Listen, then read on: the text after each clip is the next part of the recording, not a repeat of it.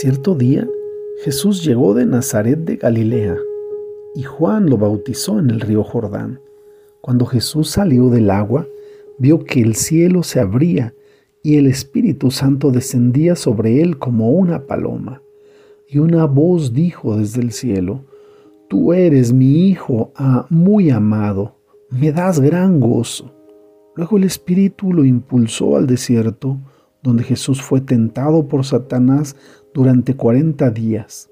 Estaba la intemperie entre los animales salvajes y los ángeles lo cuidaban. ¿Qué tal? ¿Cómo estás? Es un gusto saludarte. Estamos abordando el Evangelio de Marcos, capítulo 1, versículos del 9 al 13. Y el día de hoy yo te invito a que juntos veamos esta gran revelación que se da en cielo y tierra donde todos son testigos de la expresión de Dios al ver a su amado Hijo obedecer y dar cumplimiento a todo aquello que se había escrito para él.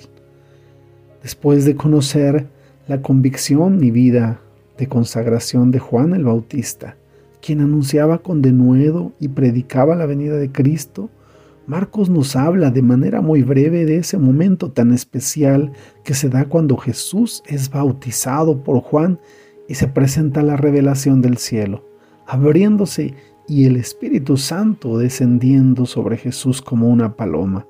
También la impresionante voz de Dios expresando, Tú eres mi Hijo muy amado y me das gran gozo. En otra versión se traduce como, En ti tengo complacencia.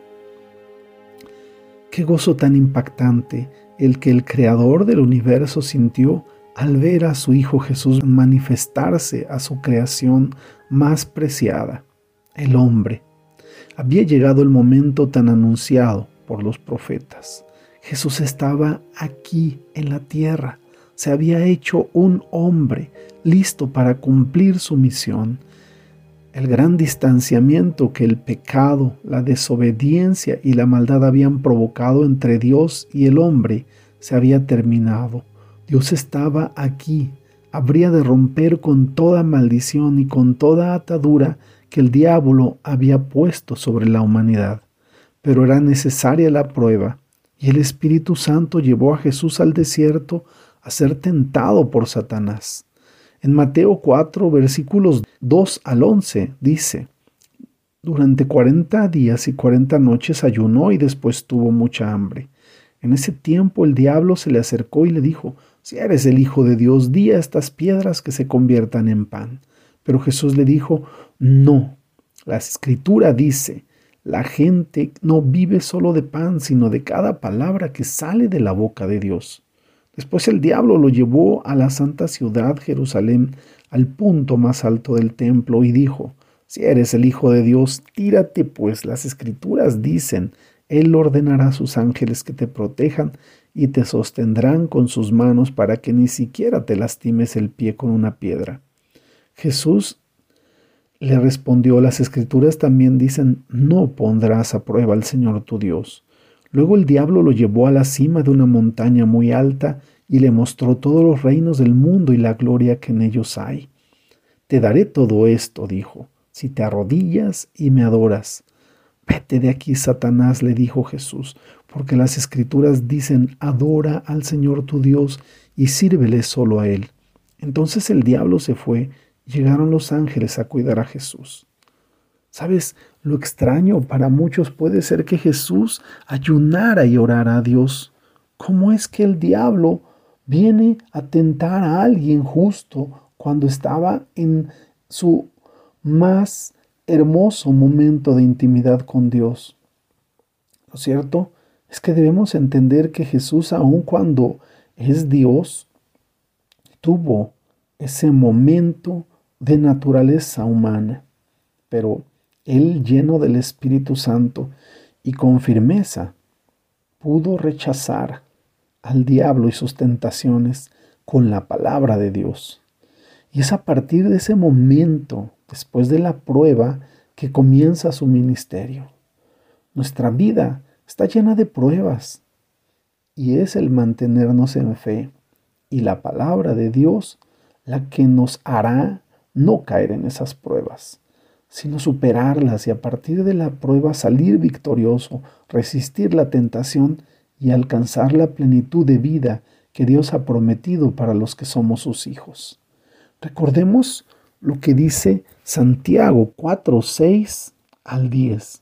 Sin embargo, Él nos da aún más gracia para que hagamos frente a esos malos deseos. Como dicen las escrituras, Dios se opone a los orgullosos, pero muestra su favor a los humildes. Así que humíllense delante de Dios, resistan al diablo y Él huirá de ustedes. Acérquense a Dios y Dios se acercará a ustedes. Lávense las manos, pecadores, purifiquen su corazón, porque su lealtad está dividida entre Dios y el mundo. Derramen lágrimas por lo que han hecho. Que haya lamento y profundo dolor, que haya llanto en lugar de risa y tristeza en lugar de alegría. Humíllense delante del Señor y Él los levantará con honor. Qué palabras tan impactantes nos da esta carta de Santiago porque realmente nos dice que Dios resiste a los orgullosos. Y esta parte es tan importante tenerla clara porque realmente nuestra vida tiene que ser una vida que se someta en obediencia a Dios. La única forma de resistir al diablo y todas sus tentaciones es estar sometidos a la palabra de Dios. Quizá tú estás batallando con algún pecado Quizá alguna tentación ha estado rodeando tu vida. Debes entender que es la prueba para que tú pases a ese siguiente nivel. Todas las pruebas nos llevan a un nivel más grande.